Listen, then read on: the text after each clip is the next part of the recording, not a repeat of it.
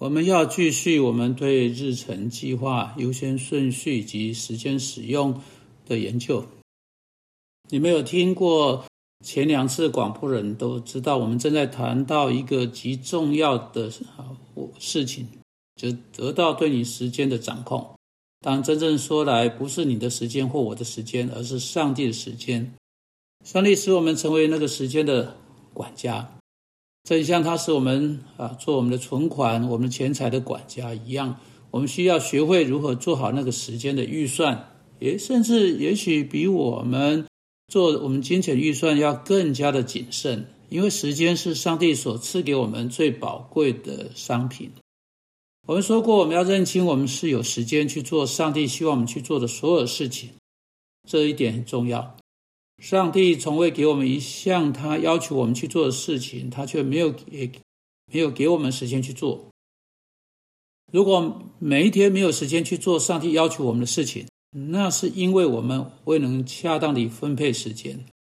好，上次我们已经谈到如何设定优先顺序的清单啊。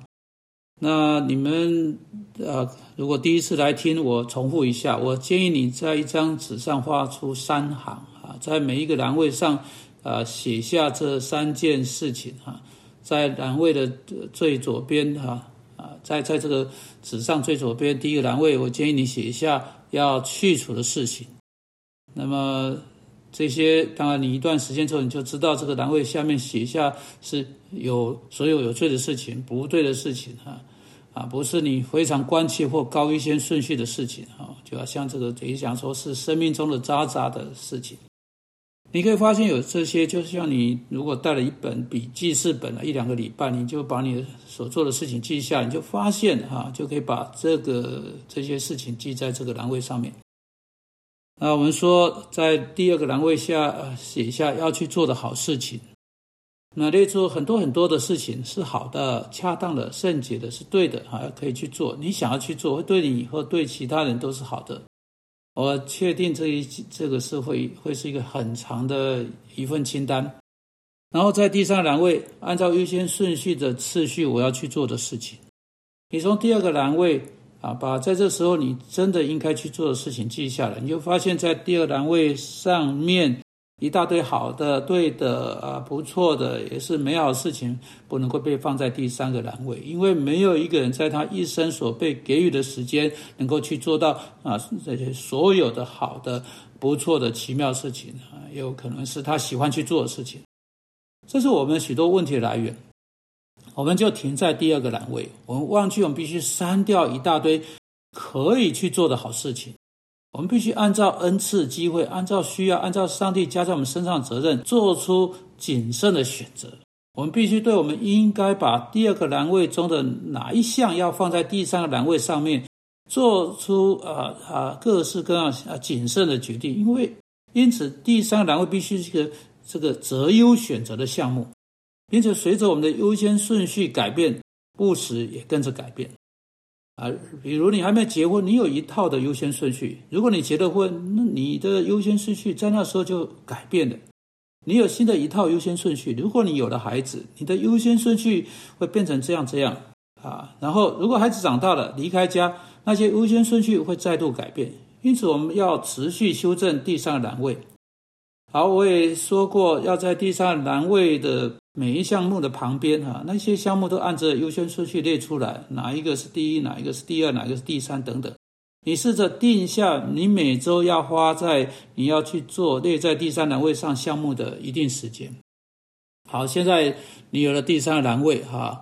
你要从第三栏位草拟出一个月的日程计划表啊，一个月的日程计划表。制定你的日程计划表，你要做什么？你应该花多少时间在上面，以及你何时要啊应该去做这件事情啊？你就草拟出大的月历型日程计划表，你开始把事情呢都放到放上去了。你说，哎，我才不想要做日程计划表，我不喜欢日程计划表，我不想要照日程计划表生活，那太绑手绑脚了，不是？你听哈，那是唯一给你自由的方法。哎，知道你的时间，你有为了上帝啊啊做出恰当的使用，那才是使你真正自由到逍逍遥遥过这一生的方法。你是谁？你竟敢认为你不需要日程计划表呢？你要知道，上帝做日程计划，上帝计划他工作，然后他做出他的计划。例如《加拉太书》四章四节，我们读到时候满足，基督就来到。他没有早一秒到或晚一秒到，他就在刚刚好的时间来到。这意味着他照着日程计划表行事，是有日程安排，是有计划。圣经告诉我们，基督是在创世前就被杀的羔羊。基督的死不是事后的想法，上帝从永恒就计划了他的儿子会来到世上，他会代替有罪的罪人的位置而死，然后他会救赎这些罪人，将他们带回到荣耀尊贵的地位，远远超过他们以任何其他方法所能有的。在但以理书第九章二十六、二十七节，我们读到基督来到的预言，他的死亡被提到，他的死亡被提到是在那个半年他会死去。一基督意识到那个日程计划表，并且他照着那个日程计划表做每件事情。例如，我们在约翰福音七章六节读到，他说：“我的时候还没有到。”那样的用语是一个根据某种日程计划表形式之人的用语。接着，他在约翰福音后面一点说到：“这个时候到了，我的时候现在到了。”上帝安排和计划他工作。这这一点是丝毫没有任何疑问的啊！现在安排日程计划表是有弹性的的根本哈，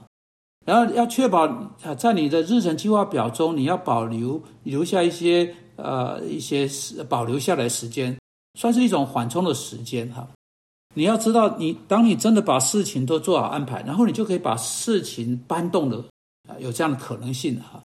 啊，如果你可以找到另一段你刚好空下来时间，那你就可以为了那个目的把那件事情搬动，就是一样好啊，一样的好。当然，只有在你有了日程计划表，你才才有可能搬动任何事情的。如果每件事情都在混乱不欢的情况下，你就不知道什么时候该做什么，你就不知道可以说是或说不，